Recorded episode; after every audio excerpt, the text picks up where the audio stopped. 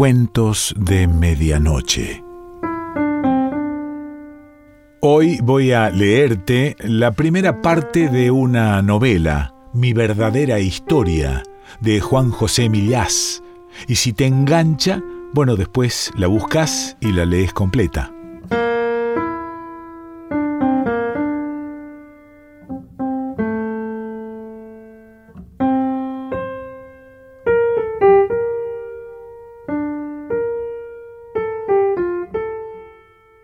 Yo escribo porque mi padre leía. Miradme en el salón de la casa de entonces, los muebles oscuros, oscuro yo también detrás de la butaca. Soy ese crío al que su madre dice no grites, que papá lee, no corras por el pasillo, que papá lee. Baja la televisión que papá lee, papá lee, papá no hace otra cosa que leer. A veces yo ocupaba su sillón y abría uno de aquellos libros imitando los gestos de papá. Cuando lo tomaba del revés, mi madre se reía de mí. No sé quién está mal colocado, decía, si el libro o tú. Escribo porque me gustaba imaginar que el libro que papá tenía entre sus manos era mío. Escribo también del modo en que habría sido preso si mi padre hubiera sido funcionario de prisiones. Cuando aprendí a leer, tomaba los libros del derecho, aunque me parece que yo continuaba del revés, y los leía imaginándome que era mi padre leyéndome a mí. ¿Qué pensaría él de esta frase o de esta otra escritas por su hijo?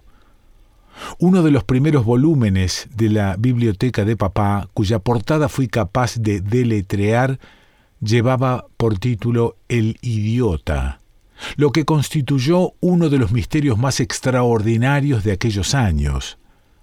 Leí algunas líneas, pocas, de esa novela buscándome en ella, fantaseando que la había escrito yo e intentando entender qué veía mi padre en el idiota, en mí. Y es que yo tenía conciencia de ser un poco bobo, entre otras cosas porque me meaba en la cama a una edad en que no era normal. No juegues en el pasillo que papá lee. Un día papá salió en la tele y yo lo vi junto a mamá, que estaba muy emocionada. Se trataba de un programa de libros en el que mi padre discutía con otros que también leían y con algunos que escribían. Confirmé oscuramente que mi sitio, de tener yo un sitio, estaba entre los que escribían, porque no me costó imaginármelos meándose en la cama. Cuando mi padre volvió de la tele, mi madre le dio en la boca un beso que me afligió a mí más de lo que a él le alegró, y le dijo que había estado muy bien. El mejor de todos, recalcó frente a su expresión de duda. El teléfono sonó varias veces y eran amigos o familiares que le decían lo mismo, que había estado muy bien, el mejor de todos. Al día siguiente mi padre aseguró que nunca volvería a la tele. Desde mi insignificancia mental intuí que era un modo de defenderse de que no volvieran a llamarle. Por aquellos días acababa de cumplir doce años y seguía meándome en la cama, sucedió un hecho horrible y también portentoso del que daré cuenta ahora por primera vez. Lo creáis o no, y sería preferible que no, aunque quizá recordéis la historia, pues salió en todas partes. Un lunes, al volver del colegio, tomé la decisión de suicidarme, para lo que me acerqué a un puente por debajo del cual pasaba una autopista que caía cerca de casa. Tal vez no me distingáis bien porque los días de invierno son cortos y había comenzado a oscurecer. Pero esforzad la vista, miradme cómo observo hipnotizado a los automóviles en su ir y venir, zum, zum, zum. Soy ese pobre crío que va a saltar ahora mismo por el puente, calculando que morirá al instante, como los insectos al golpearse contra el parabrisas. Mi padre en verano, al llegar a la playa, observaba con fascinación la delantera del Citroën para comprobar la cantidad de bichos que se habían estrellado contra la carrocería y que parecían letras rotas. También yo parecería una letra rota, quizá una mayúscula. Me gustaba la idea de que mi padre me observara con el extraño hechizo, tal vez con el dolor, con el que contemplaba a los insectos. Aunque no tengo el tamaño de una libélula, ni siquiera el de un gorrión, también excepcionalmente se estrellaba algún pájaro. Soy menudo y delgado, de modo que si me arrojo desde el puente, seguro que perezco en décimas de segundo. Antes de tirarme, y por comprobar ingenuamente, no sé, que la fuerza de la gravedad funciona, Saco del bolsillo una canica gorda de cristal que he encontrado ese día en el patio del colegio y la dejo caer sobre el torrente automovilístico y va a dar contra el parabrisas de un Mercedes, que hace un extraño giro antes de saltar la mediana e invadir dando vueltas el carril contrario, donde choca de frente contra un camión. Sentid en vuestro corazón cómo se detiene el mío. Notad mi dolor en vuestro pecho. Padeced como si os perteneciera mi asfixia. Comprobad cómo se os nubla la vista por la falta de oxígeno, olvidaos de suicidaros porque ya estáis muertos y huid de la escena del crimen sofocándoos porque no respiráis y asfixiándoos porque respiráis demasiado. Llegué a casa sin cuerpo, o mejor, con un cuerpo blando, casi líquido, hasta los dientes parecían flexibles. Me había meado y hecho caca mientras corría con mis piernas de fieltro y respiraba con mis pulmones de paño y observaba la realidad con mis ojos de gelatina. Ya oía el ruido de las sirenas de la policía o de las ambulancias. Ya me encontraba frente a la puerta de mi casa. Ya sacaba la llave, atada a una cinta de cuero que colgaba de mi cuello, ya lograba introducirla en la cerradura tras cuatro o cinco intentos fracasados, mis dedos blandos no eran capaces de sostenerla. Ya cerraba la puerta tras de mí, ya comprobaba que no había nadie en casa, aunque mi madre no tardaría en llegar. Ya alcanzaba el cuarto de baño, ya mis músculos de verdad comenzaban a sustituir a los de trapo. Ya empezaba a sudar. Ya la saliva regresaba a mi boca, ya mis ojos retomaban la flexibilidad de los órganos húmedos. Ya me quitaba los zapatos y los calcetines, ya me bajaba los pantalones y los calzoncillos meados y cagados. Ya me limpiaba las piernas y el culo con papel higiénico, ya se oía el ruido de la puerta, ya los pasos de mamá avanzaban por el pasillo, ya oía yo su cantinela. ¿Hay alguien en casa? Ya me quedaba paralizado. Ya se detenían los pasos frente a la puerta del cuarto de baño.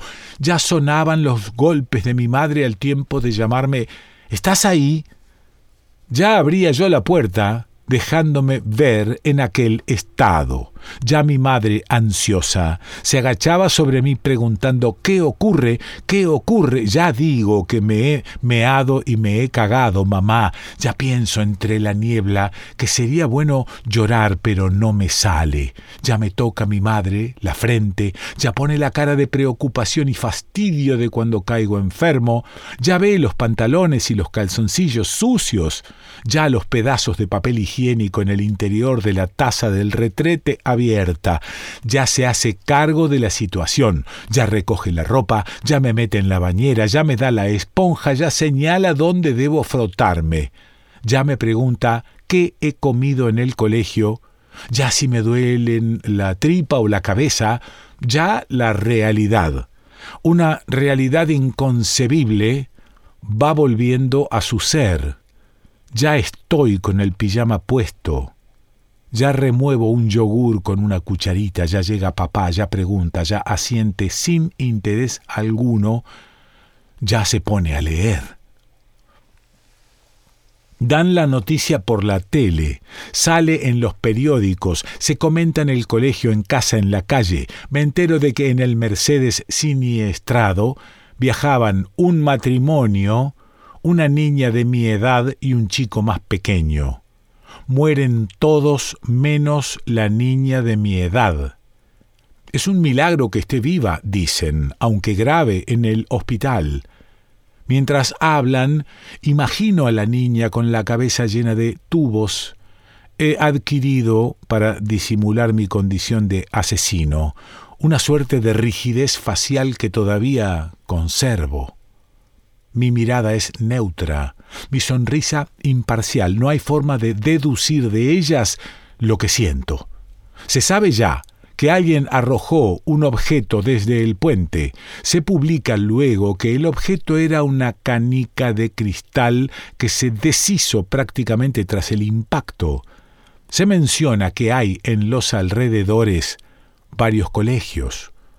Un día, desde la ventana del aula, en clase de lengua, veo al director en el patio hablando con dos señores, quizá dos policías.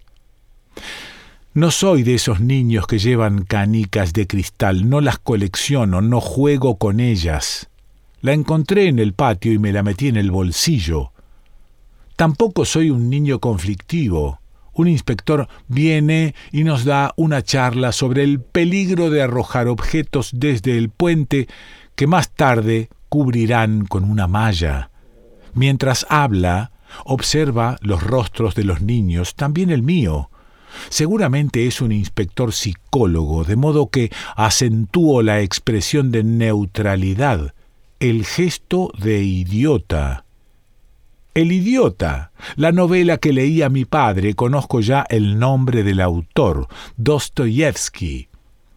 Pasa el tiempo, el cerco comienza a aflojarse permanezco el resto de mi vida rodeado de gente normal sin que adviertan que no soy uno de ellos.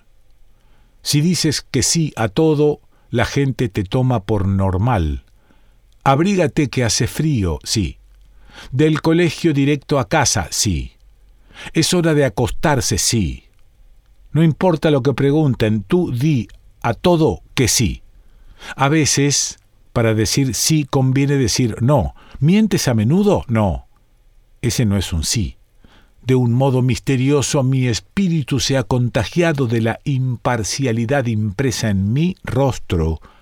Me convierto en un observador amable.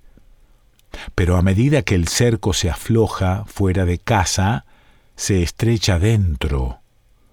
Un día vuelvo la cabeza y descubro que mi madre lleva un rato observándome.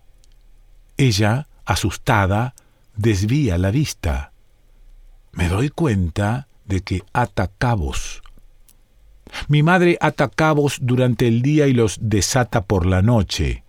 Hay en ella una expresión de cómo no me había dado cuenta antes. Los pantalones meados y cagados, mi cara de terror, y a veces una expresión de no es posible, no es posible, mi hijo no. Mi madre sabe, todas las madres saben. Con el paso de días advierte que yo sé que ella sabe. Pactamos, sin palabras, no hablar jamás de ello. Después de todo, debe pensar la desgracia ya no tiene remedio y delatar al niño solo serviría para añadir más dolor a la desdicha. Quizá piense también que si de verdad he sido yo, pero no, no puede ser. Él no. ese secreto terrible funcione al modo de una vacuna contra las tentaciones que me salgan al paso durante el resto de la vida. Tal vez, para pagar la culpa o por miedo a ser descubierto, no sea de mayor alcohólico, ni drogadicto, ni delincuente, ni violador, ni nada, en general, de las cosas que más teme y que yo temeré. Tal vez incluso me convierta en lector, porque leer es, para mi madre, la garantía de una vida de orden. No así, contradictoriamente, escribir, pues con el tiempo advertiría que los escritores, tanto a ella como a mi padre, les provocan una animadversión incomprensible. Lo más probable es que mi madre se haya dado cuenta de que desde el accidente soy mejor, si cabe, que antes. Protesto menos, estudio mucho, me cepillo los dientes, me lavo las manos, soy más normal, en suma, me convierto en un modelo de normalidad para que nadie descubra al niño raro que se esconde detrás de aquel rostro neutro. ¿Habló mamá del asunto con mi padre? No estoy seguro, aunque también su mirada sobre mí sufrió alguna transformación. Yo había desarrollado unos sensores anímicos con los que detectaba cualquier cambio de actitud, por pequeño que fuera, en quienes me rodeaban. Un domingo al volver del cumpleaños de un compañero de clase, lo descubrí leyendo un libro titulado Crimen y Castigo, también de Dostoyevsky, el autor de El idiota. Me quedé sin aire pero ya había aprendido a asfixiarme sin mover un solo músculo del rostro, de modo que cuando levantó la vista del volumen encontró delante de sí al agonizante normal, al de todos los días. Crimen y castigo. ¿Sería la segunda parte de mi biografía? De la primera, el idiota había picoteado a escondidas aquí y allá, sin sacar nada de provecho, sin entender otra cosa que el título, lo que de verdad no era poco. Pero no me atreví a tocar crimen y castigo entonces, tampoco luego ni ahora, nunca, pues pensaba que el mero hecho de acercarme a esa novela podría delatarme. En cualquier caso, el título sugería que el delito y la pena vivían asociados y que no podía darse el primero sin la segunda, de la que yo venía escapando hasta entonces de forma milagrosa. De la que yo venía escapando, he dicho ingenuamente, como si la pena no me hubiera alcanzado y de la forma más atroz que quepa imaginar, con un sentimiento de culpa constante que envenenaba mi existencia diaria y con un pánico insaciable, cuyos efectos se concentraban en los pulmones y en el vientre. Aún hoy, prescritos los hechos, escribo bajo los efectos físicos de ese pánico. Era un niño lleno de agujeros, no los que tiene todo el mundo aquí y allá en el cuerpo, sino los agujeros negros que dicen que posee el universo y que devoran cuanto pasa cerca de sus bordes, incluida la luz. Entretanto, la niña de mi edad que había sobrevivido al accidente salió del hospital, eso dijeron, para entrar en mi cabeza.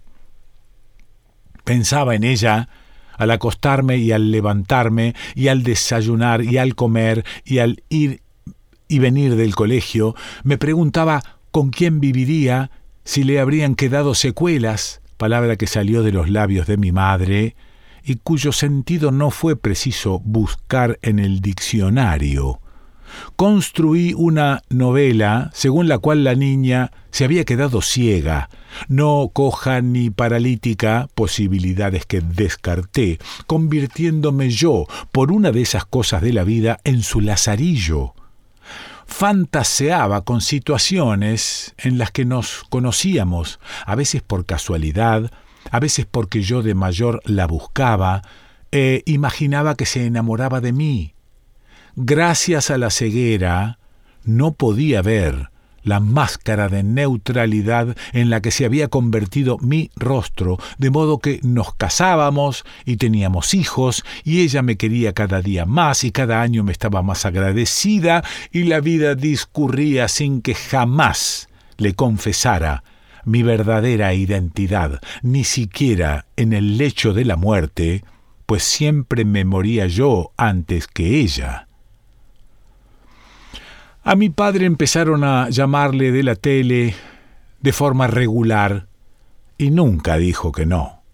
Su trabajo consistía en debatir con gente que leía o escribía libros.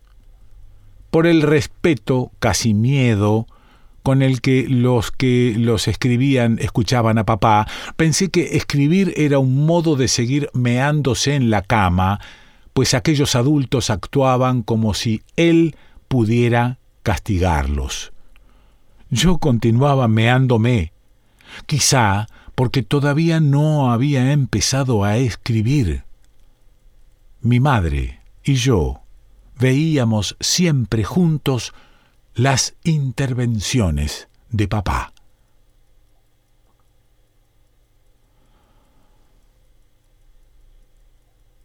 Te he leído la primera parte de esta novela, Mi verdadera historia, de Juan José Millás.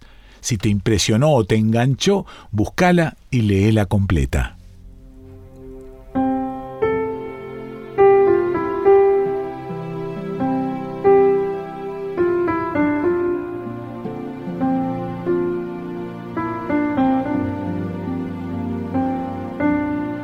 Cuentos de medianoche.